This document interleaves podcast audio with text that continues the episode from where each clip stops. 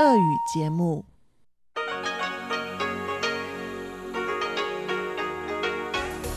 В эфире Международное радио Тайваня.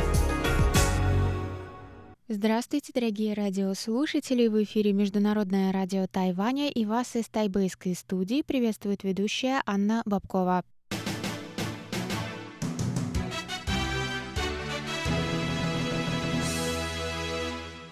Сегодня четверг, 4 февраля, и мы начинаем наше ежедневное вещание с выпуска новостей сегодняшнего дня, а затем вы, как всегда, прослушаете тематические передачи четверга «Тайвань и тайваньцы» с Марией Ли, «Звуки города» с Валерией Гемрановой и Иваном Юмином, а также повтор передачи прошлой недели «Нуруан Тайвань» с Игорем Кобылевым. Я вам напоминаю, что на коротких волнах вы можете слушать нас на частоте 5900 кГц с 17 до 17.30 UTC и на частоте 9400 490 кГц с 11 до 12 UTC. Вы также можете в любое время зайти на наш сайт по адресу ru.rti.org.tw и там прочесть последние новости с Тайваня и послушать ваши любимые передачи. Вы также можете сделать это через наше новое удобное приложение RTI2Go. Оно доступно на русском языке в магазинах Google Play и Apple Store. А если у вас есть какие-то вопросы или предложения, вы можете связаться с русской службой по электронной электронной почте, написав на адрес russsobaka.rti.org.tw. А теперь давайте к новостям.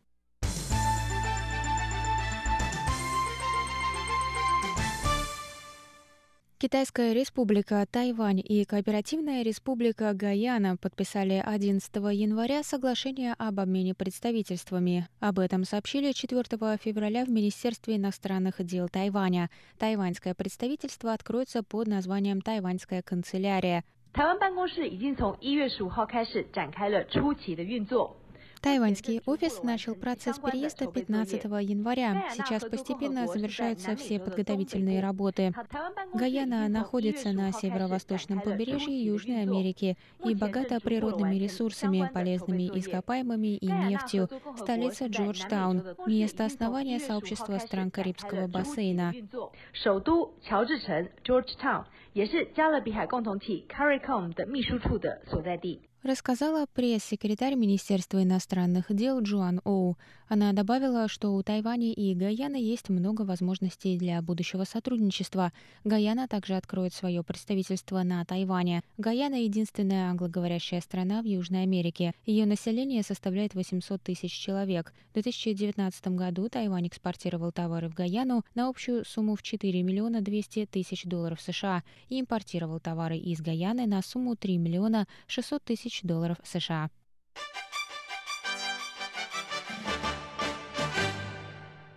Военный корабль США прошел через Тайваньский пролив впервые вступление на пост президента Джо Байдена, сообщили 4 февраля в Министерстве обороны Китайской Республики. Эсминец USS Джон С. Маккейн прошел через пролив с севера на юг в четверг. Седьмой флот ВМС США сообщает, что транзит корабля через пролив подчеркивает приверженность США свободному и открытому Индо-Тихоокеанскому региону. Они также добавили, что армия США продолжит операции во всех частях мира в рамках международного права. В Министерстве обороны Тайваня прокомментировали, что были в курсе рутинной операции и следили за происходящим.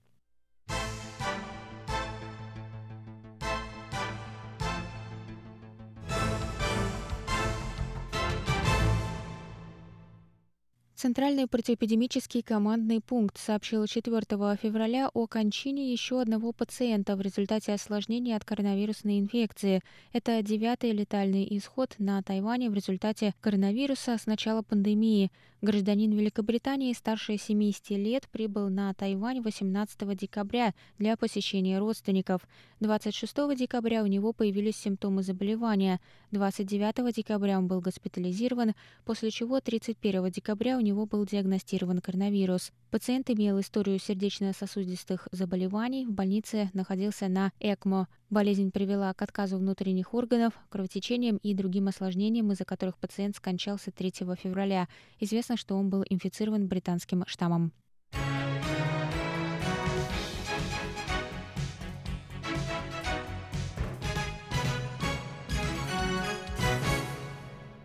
Девятый тайбэйский международный фестиваль комиксов и анимации открылся 4 февраля в Тайбэйском центре международной торговли. Мероприятие продлится пять дней. В фестивале принимают участие порядка 60 экспонентов, несмотря на то, что несколько комиксных издательств отменили участие из-за коронавируса.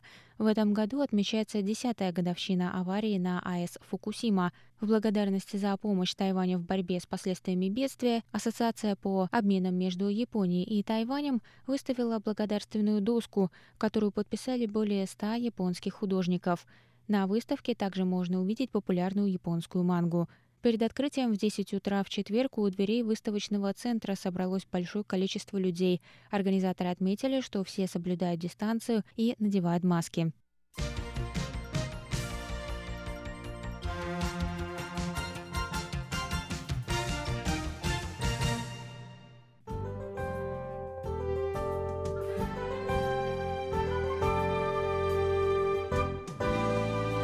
Сейчас прогноз погоды. Сегодня в Тайбе было до 24 градусов тепла ясно. Завтра в Тайбе ожидается до 27 градусов тепла и также ясно.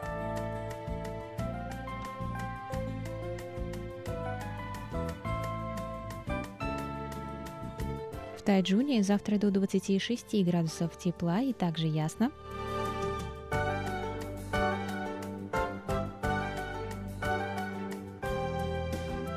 На юге острова в городе Гаусюни до 24 градусов тепла и ясно.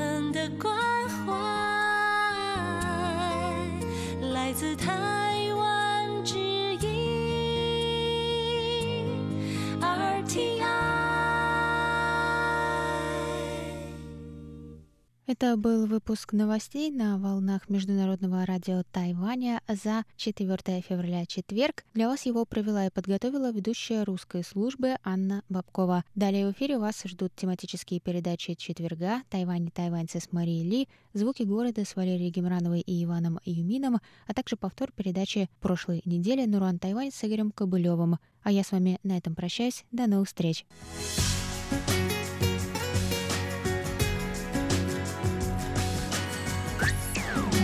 Эфире Международное радио Тайваня.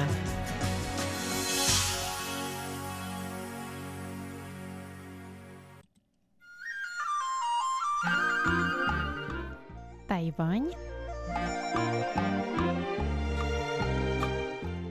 и тайваньцы. В эфире рубрика «Тайвань и тайваньцы» у микрофона Мария Ли.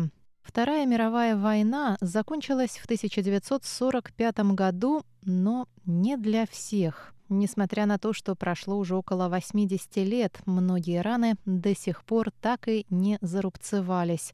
И, пожалуй, в первую очередь это касается бывших так называемых женщин комфорта или женщин для утешения. О проблеме женщин комфорта в Южной Корее, на Тайване, а также в Японии мы поговорим с профессором университета Кокусиан в Токио Яковом Романовичем Зинбергом. Здравствуйте, Яков Романович. Здравствуйте, здравствуйте. Прошло уже больше года с нашего последнего интервью, в котором мы говорили о проблеме войн в истории и о том, как сложно на самом деле прекратить войну по-настоящему. Ведь память о военных преступлениях жива как никогда и будет жива еще очень-очень долго. А формальным поводом для нашего сегодняшнего разговора с Яковом Романовичем послужили две новости. Одна из них связана с временным закрытием единственного на Тайване музея, посвященного бывшим женщинам комфорта или женщинам для утешения. Музею не хватало финансирования, и ему придется переехать в менее просторное и менее дорогое помещение. И параллельная новость из Южной Кореи. Сеульский центральный суд потребовал у правительства Японии компенсации для бывших женщин комфорта.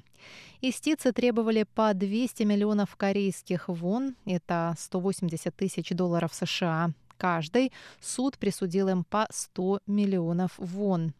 Между тем известно, что несколько лет назад власти Японии предлагали южнокорейским женщинам комфорта официальные извинения и денежную компенсацию. Общий фонд для компенсации составлял 1 миллиард японских йен, это 9 миллионов долларов. Но впоследствии и то, и другое было отвергнуто президентом Южной Кореи Мун Дже Ином.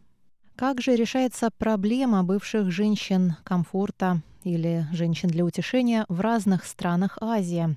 Яков Романович, давайте именно об этом сегодня с вами поговорим. Э, да, конечно, эта проблематика является компонентом вот тех самых исторических войн, которые происходят здесь, в Восточной Азии, очень важным компонентом. Прежде всего, я думаю, надо рассказать немного о предыстории этой проблемы, потому что, возможно, русскоязычным слушателям она мало знакома. Вообще, исторически человечество привыкло рассматривать насилие в отношении женщин в течение войн как нечто приемлемое, как э, некий побочный продукт вооруженных конфликтов, своего рода награду для победителей, скорее, чем преступный акт.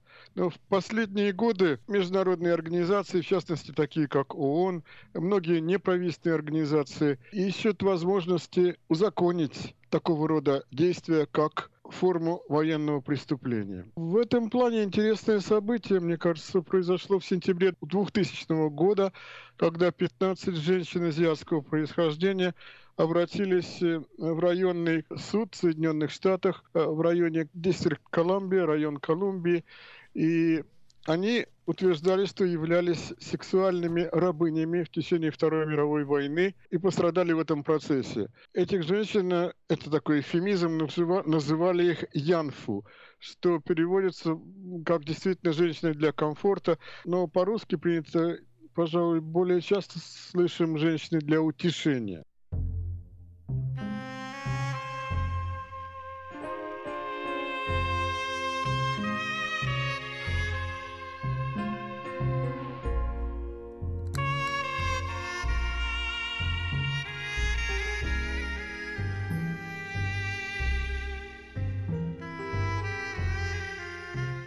Женщины для утешения. За этой поэтической метафорой скрывается чудовищное, страшное преступление против человечества. Женщинами для утешения называли девушек, которых принуждали к сексуальному обслуживанию японских солдат в оккупированных Японией территориях в годы Второй мировой войны. Более 400 тысяч молодых девушек в возрасте от 11-13 лет принуждались к сексуальному рабству. В основном это были девушки из Кореи, Китая, Тайваня, Филиппин, Индонезии. Многих обманом заманивали на станции утешения, проще говоря, бордели, предлагая работу сиделками, санитарками, швеями. По данным организации «Коалиция справедливости для женщин комфорта», базирующейся в Сан-Франциско, уровень смертности среди женщин комфорта составлял до 90%, в то время как уровень смертности японских солдат на передовой достигал лишь 27%. Открыто о женщинах комфорта заговорили лишь в 90-е годы прошлого века, когда полувековое молчание было нарушено бывшей женщиной комфорта из Южной Кореи Ким Хак Сун.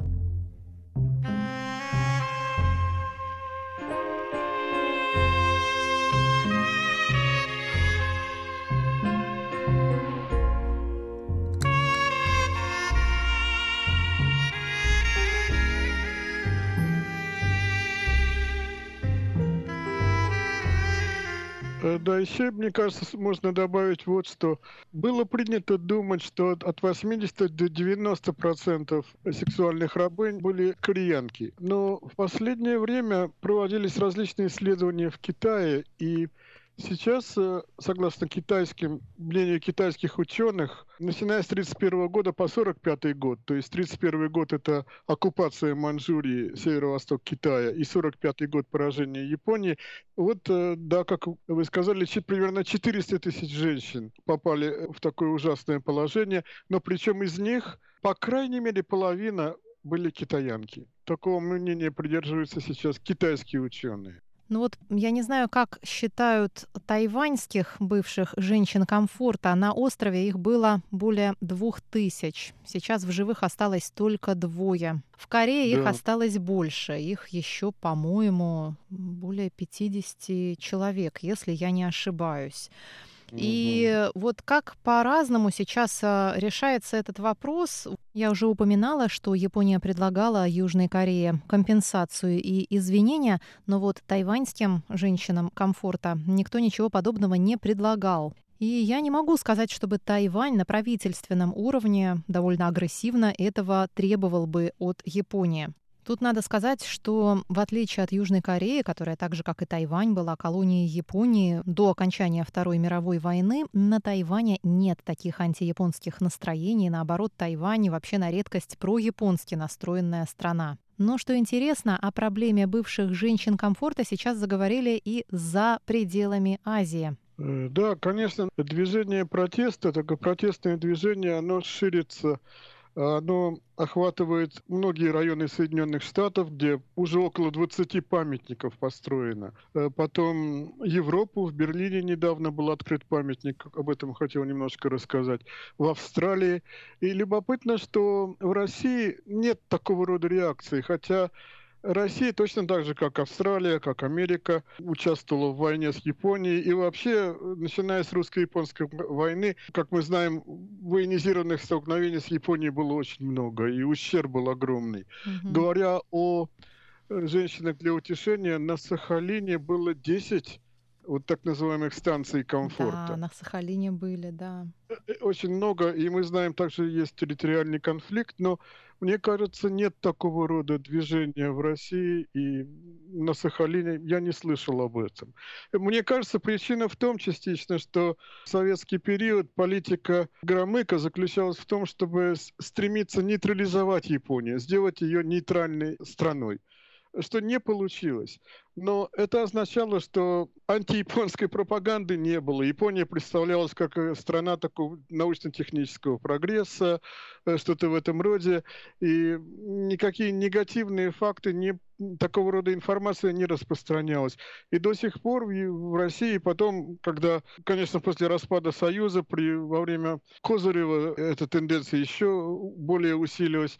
И в целом создается довольно позитивный имидж Японии. Это очень своеобразная черта, мне кажется. Но, как еще раз подчеркиваю, на Сахалине, на одном Сахалине было 10 таких станций. Да, я хотел еще сказать, что вот эта вот японская система принуждения женщин, она достаточно уникальна э, в истории. Дело в том, что вот эти станции, бордели, их деятельность была строго ограничена. Например, они могли обслуживать только солдат и офицеров. Планировка была очень систематичной. И имперское правительство контролировало работу этих станций для утешения так называемых. Просто они отличались таким невероятным порядком. И женщин рассматривали как часть амуниции. Они не были людьми они совершенно потеряли статус, человеческий статус. Опять же, это напоминает Холокост. Поэтому не случайны эти сравнения. Они очень осмысленные. Большинство женщин поступали из колоний, правда? И вот посмотрим теперь на работу этих станций.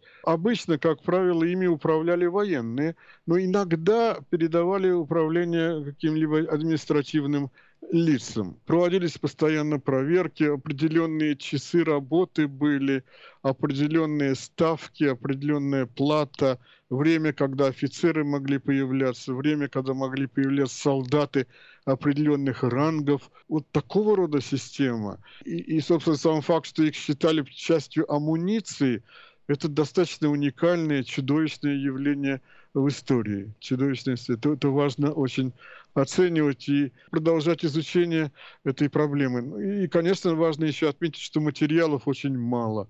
Материалы были все уничтожены после войны. В 1945 году чувствуя опасности, японцы, которые бежали с материка, они стали выдавать этих женщин за медсестер, оставшихся в живых. И, и еще отметим то, что примерно три четверти из них погибли. Остались в живых примерно одна четверть. Многие погибали от нечеловеческих условий, многие кончали собой. Да, да, много самоубийств, конечно, очень много самоубийств. Более того, есть еще свидетельство, что этих женщин принуждали к участию в военных действиях. Да, когда война кончалась, американцы обратили внимание, что на стороне японцев воюют какие-то странные женщины, которые носили какие-то такие туфли, им непонятные, и были как-то странно одеты. Похоже, что японцы заставляли этих женщин еще участвовать в военных действиях. Они, они им давали оружие, и они воевали на стороне японцев. Невероятно, но это правда, даже это практиковалось в конце войны.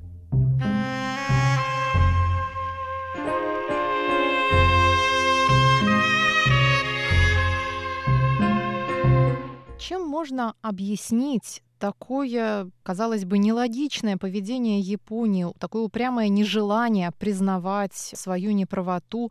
И почему именно эта тема стоит сейчас так остро, препятствуя дружбе Японии с соседними государствами, препятствуя даже прямой торговой выгоде, как в случае с Южной Кореей? Ну, в огромной степени это проблема идеологии. Это идеология, которая не допускает такого рода мышления. Эти люди, которые стоят у власти или всевозможные право толка организации, они так мыслят, это их идеология, они не считают, что это правда. Они не хотят в это верить, они утверждают, что это все ложные данные. И надо сказать, что у них находятся защитники. Вот как раз недавно Буквально в конце января появилась статья в популярной газете Никкей Симбун о профессоре Гарварда, профессор юриспруденции Джон Марк Рамсейер. Он выступил э, с довольно обширной статьей, в которой утверждает, что сексуальных рабынь вовсе не было, а что это было, это, так сказать, были контрактные отношения. И в результате заключения контрактов проститутки э, работали при воинских подразделениях Японии. Это такого рода ученые, такого рода часто, можно сказать, агенты влияния также существуют. В общем, я бы сказал, что идеологический фактор очень серьезный, очень важный. Нежелание принимать это как таковое, попытки доказать, что это ложь и антияпонская пропаганда, вот э, что лежит в основе такой позиции. Это идеология. А каким образом японское общество на это реагирует? Общество это поддерживает? Конечно, общество японское очень э, многогранно, и, э, конечно, очень многие э, есть, многие поддерживающие корейскую сторону, люди, которые считают, что это действительно произошло. Ну, есть целые партии, например, коммунистическая партия Японии, безусловно, стоит на этой позиции, и не только. Так что вместе с тем есть обширные правого толка силы, которые борются с этим. Но конфликт довольно яркий, и есть разные силы в Японии, которые находятся в состоянии борьбы с друг с другом. Как вы считаете, почему Южная Корея, которой вроде бы Япония как раз предложила и извинения, и компенсацию, отказалась сначала от нее, а теперь заново как бы требует ее через суд? Нет ли противоречий вот в таких действиях? И действительно ли в данном случае поддерживаются интересы бывших женщин комфорта? Ну, я думаю, что для корейцев, э, и в том числе для молодежи, все-таки травма настолько ужасна. Mm-hmm. Мы должны попытаться представить вообще степень этого. Поэтому, конечно, соглашение, которое было подписано в 2015 году, оно было подписано, и там было сказано, что проблема раз и навсегда решена, уже тогда было очевидно, что это не получится. Mm. И уже в 2018 году это разваливается, сейчас мы видим, уже требования предъявляются. Я думаю, здесь срабатывает психология, это все-таки невыносимое страдание для большинства корейцев. В большой степени это консервативное очень общество, как вы сказали, поэтому осознание того, что произошло, это страшнейшая травма, психическая травма, в том числе для молодых людей. Каким же образом можно эту травму как-то вылечить? Возможно ли это? Видите ли вы в ближайшем будущем какие-то подвижки, какие-то перспективы для этого? Это очень трудно, здесь надо очень много работать и прежде всего включать в работу образовательную систему. Э, то есть нельзя жить прошлым, надо жить... Это прошлое, и надо его воспринимать, пользуясь настоящим и, так сказать, смотря в будущее. Это проблема образования. Это проблема образования, и она еще до сих пор не решена. В Японии идет острая борьба за тексты, которые публикуются в учебниках, а также за презентацию вот этой проблемы. Мне кажется, будущее в образовании, в том, как это будет представлено, какие возможности здесь открываются. На межгосударственном уровне ожидать каких-нибудь значительных прорывов, я думаю, нельзя.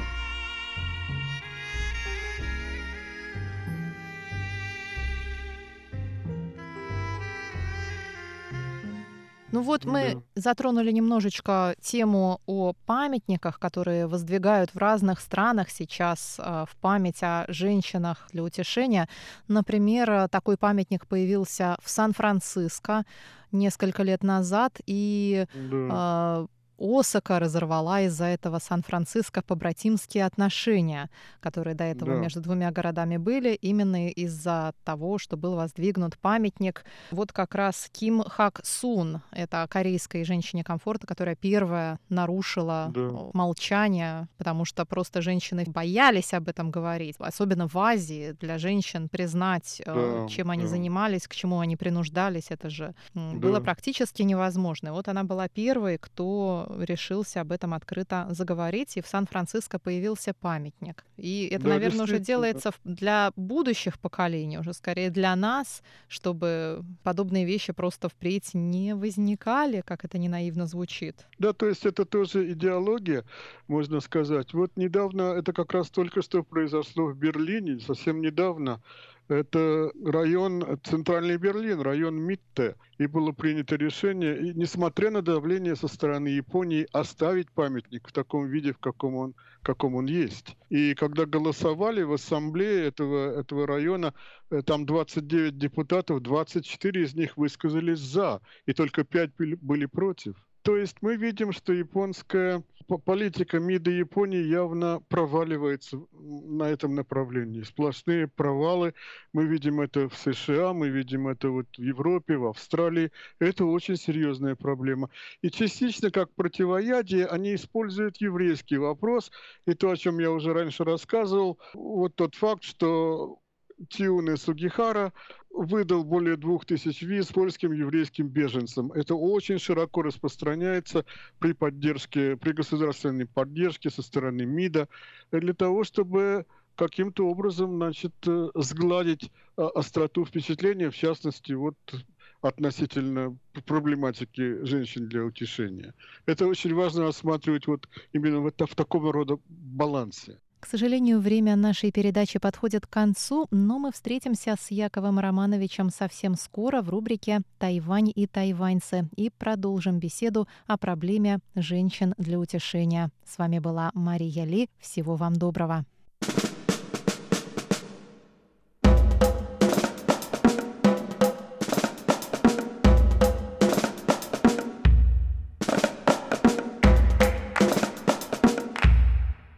Здравствуйте, дорогие друзья! Вы слушаете передачу «Звуки города». У микрофона ваши ведущие Иван Юмин и Валерия Гимранова. Дорогие друзья, сегодня мы продолжим нашу прогулку в водном парке –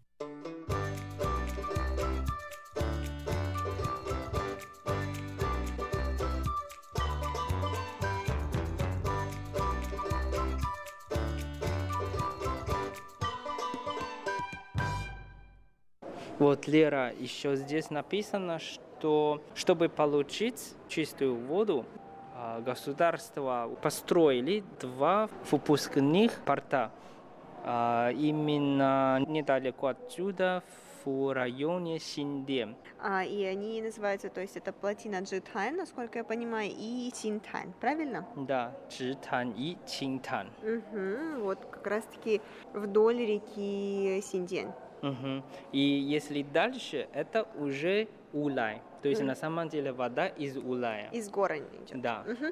И хотелось бы сказать, что как раз-таки вот эти две плотины, они являются основными для обеспечения предоставления воды, основными плотинами, которые обеспечивают поступление воды как раз-таки в область Тайпэя, либо в Тайбэйскую область и Мгм. приграниченные с Тайпэем районы. Да, здесь все написано, что благодаря вот этой системе построили, они на самом деле тоже хорошо сохранили экосистему. Ванюша, вот здесь есть тоже карта, но эта карта уже в реальном виде, то есть это Мгм. изображение того парка, который мы видели с тобой на карте. И вот здесь, кстати, вот эти световые коридоры, как там было написано, или э, система утилизации, точнее система утилизации и водоочистки, на самом деле она очень большая. То есть Да. если на карте это выглядело как два таких коридорчика, то здесь прям размером, наверное, с теннисный корт, с два, с Мгм. три терроризных карта. В общем, очень большая территория по сравнению особенно с музеем, потому что музей на фотографии выглядит очень маленьким. И вот как раз-таки а, здесь уже написано, что это не световые коридоры, а что это водоочистительная станция, а, ну, где, соответственно, очищается вода. Вот, что у нас здесь еще есть? У нас здесь есть какой-то мостик небольшой, а у нас есть ам, какая-то, в общем, башня для Э, снятия давления. Давление, да. Мгм. Декомпрессионная башня, наверное. Мгм. Вот музей э, питьевой воды, где мы сейчас находимся. Вот, интересно, смотри, это уже труба, как э, вода отсюда до каждого дома. Да, это труба, по которой вода до каждого дома поступает. Ну, музей на самом-то деле небольшой. Мгм, А, И, особенно скорее и- всего, только насосы. Да, то есть здесь в основном представлены только насосы в большом количестве, ну вот какие-то части водопроводной системы.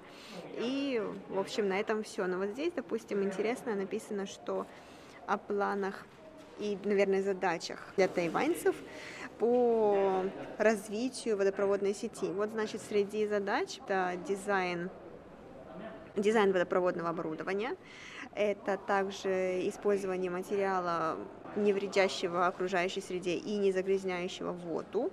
А это также проведение постоянно работ по проверке и по проверке водопроводного оборудования для того, чтобы убедиться, что нет нигде утечек, а, разрушений, коррозии. А это также утверждение единых стандартов, применение новейших, в общем, измерительных устройств, которые используются в системе водопровода. А, В общем, и усовершенствование водопроводной сети. В общем, Мгм. это основные задачи, которые тайваньцы для себя ставят а, на будущее.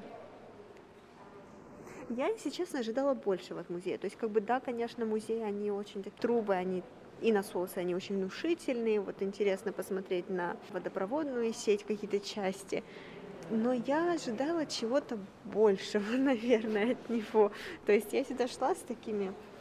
Ты имеешь в виду сразу увидеть, как э, вот эта система работает? Нет, наверное, даже не то, чтобы я хотела увидеть, я от чего-то просто у меня были немного более завышенные ожидания от этого музея. А тут, оказывается, просто насосы. Ну, посмотрим. Там еще некоторые места можем проверить.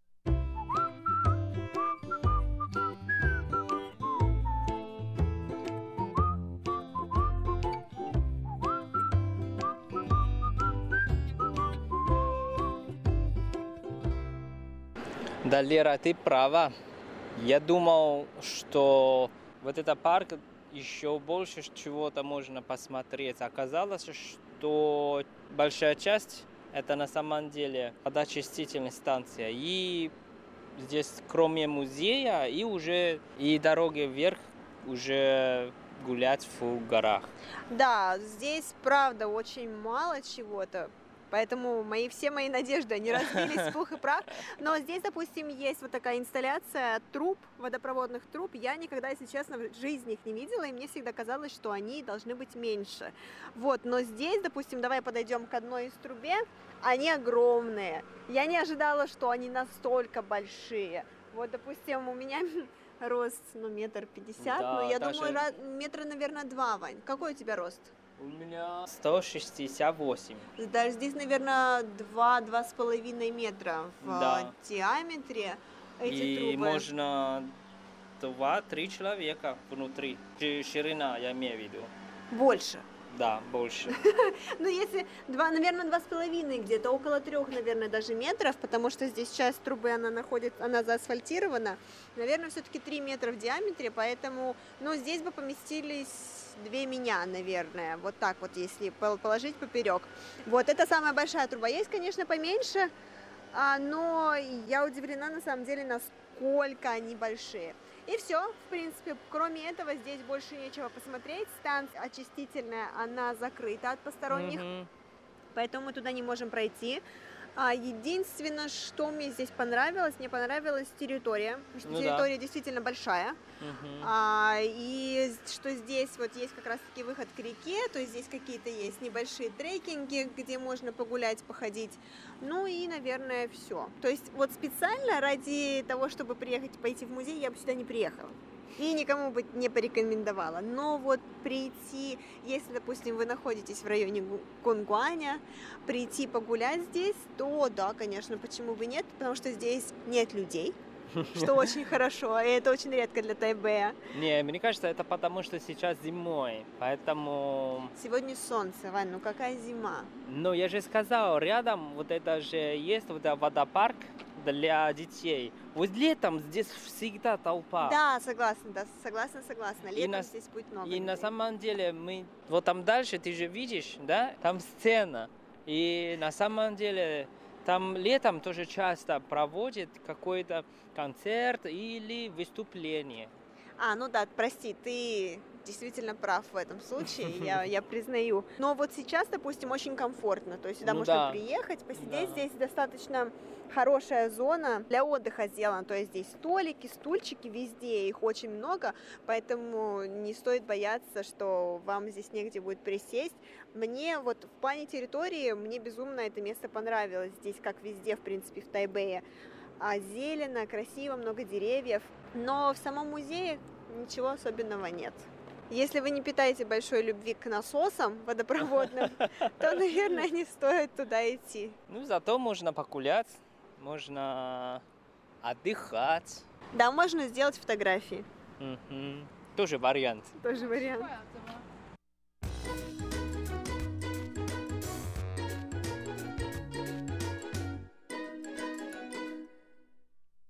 Ну вот, Лера, это моя загадка и мое приглашение.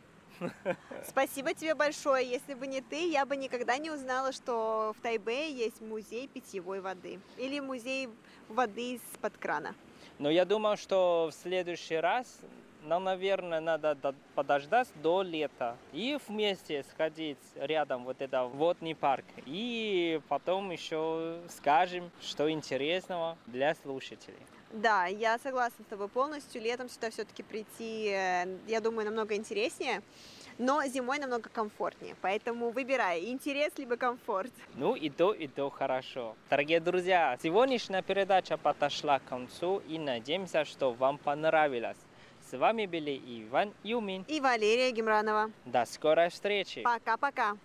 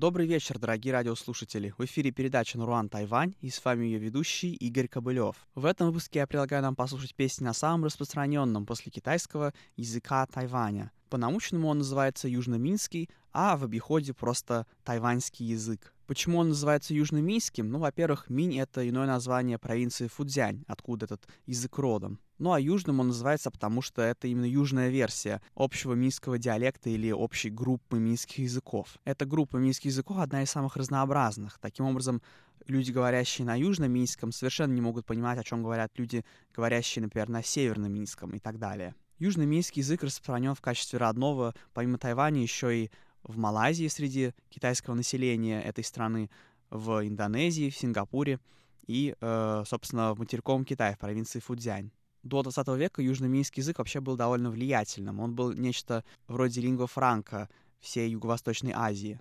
По крайней мере, среди китайского населения Юго-Восточной Азии. Но сейчас во всех вышеупомянутых странах э, роль самого распространенного языка среди китайского населения э, заместил китайский, то есть стандартный мандаринский язык, а Южный Минске остался лишь как такой язык э, общения среди близких, среди родных, а также язык фольклора, язык исполнения такой фольклорной музыки, народной музыки. Нужно еще отдельно упомянуть, что на Тайване предвыборные кампании зачастую содержат в себе высказывания на тайваньском языке. Таким образом, политиканы пытаются подчеркнуть свою приближенность к народу. Ну а мы сегодня с вами послушаем песни двух довольно известных исполнителей музыки на тайваньском языке. Первого из них зовут Юй Тянь.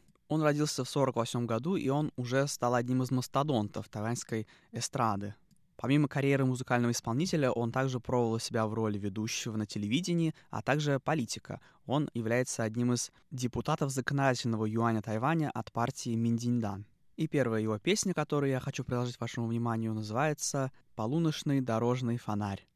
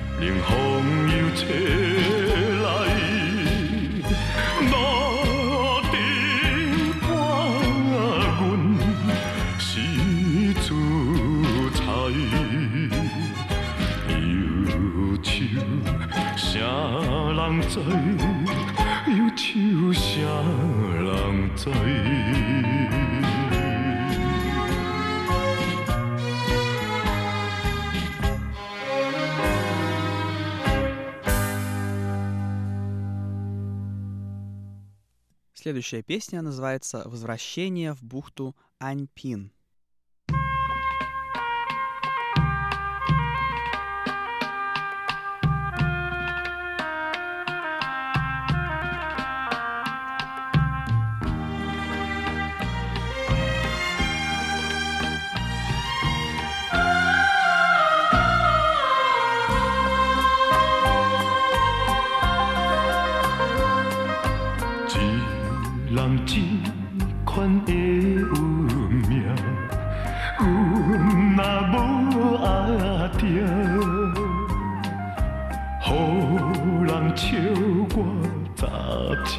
听，好运真歹听。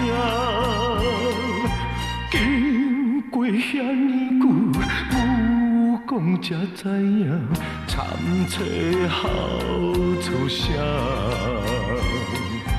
歹，心真痛，声声叫出爹的名。啊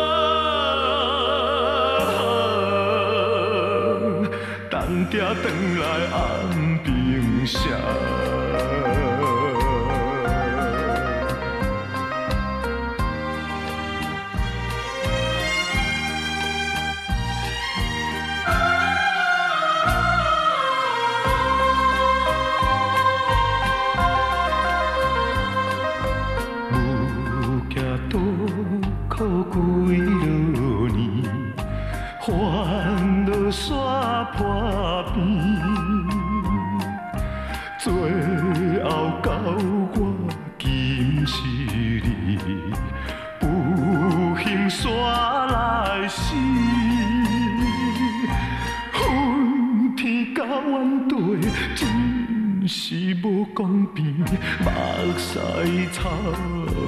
地，多意外，真爱比，要靠啥人来吃起？啊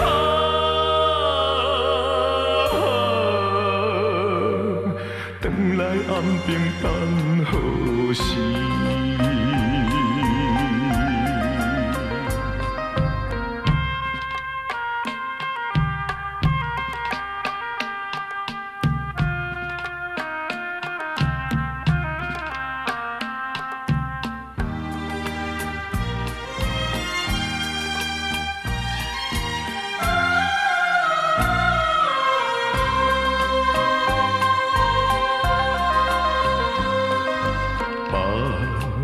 绝不唱听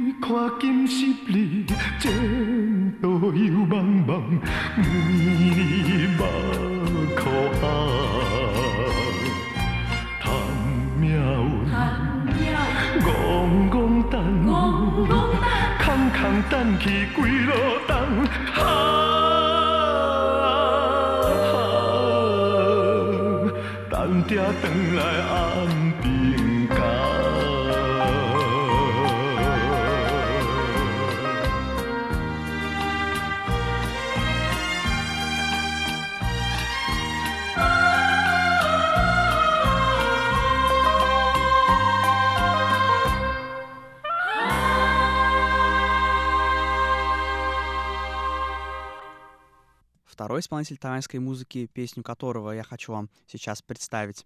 У него есть английское имя, его зовут Шон Лин, а по-китайски его зовут Лин Дюнь И. Он родился в 79 году прошлого века в городе Гаосюн. Это город на юге Тайваня, довольно известный тем, что там очень много людей говорят по-тайваньски. Как и на юге Тайваня, впрочем, в целом. И следующая его песня называется «Безбашенная жизнь».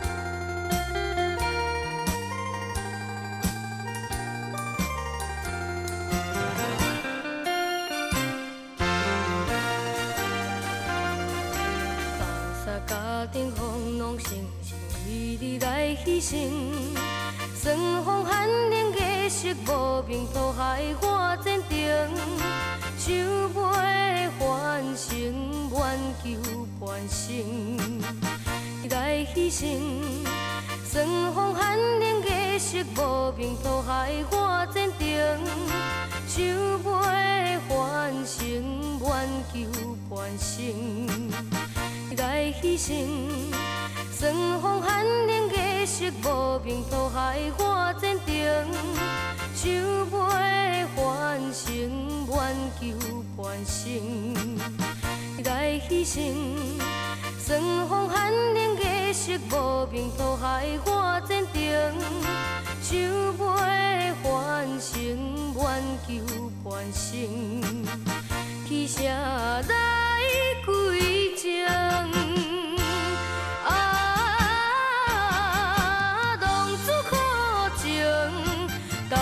啥人会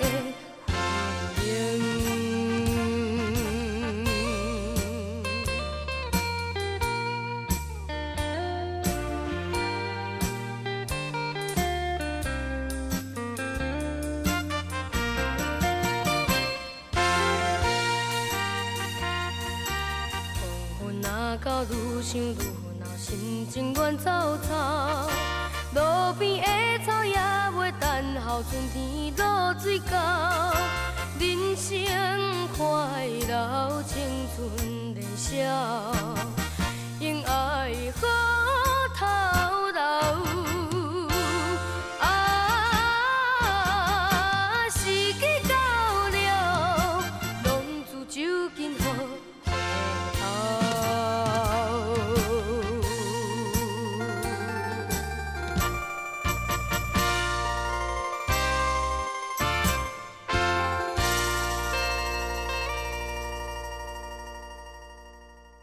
на этом выпуск передачи «Наруан Тайвань» подошел к концу. С вами был Игорь Кобылев на Международном радио Тайваня. Всего вам доброго и до встречи на следующей неделе.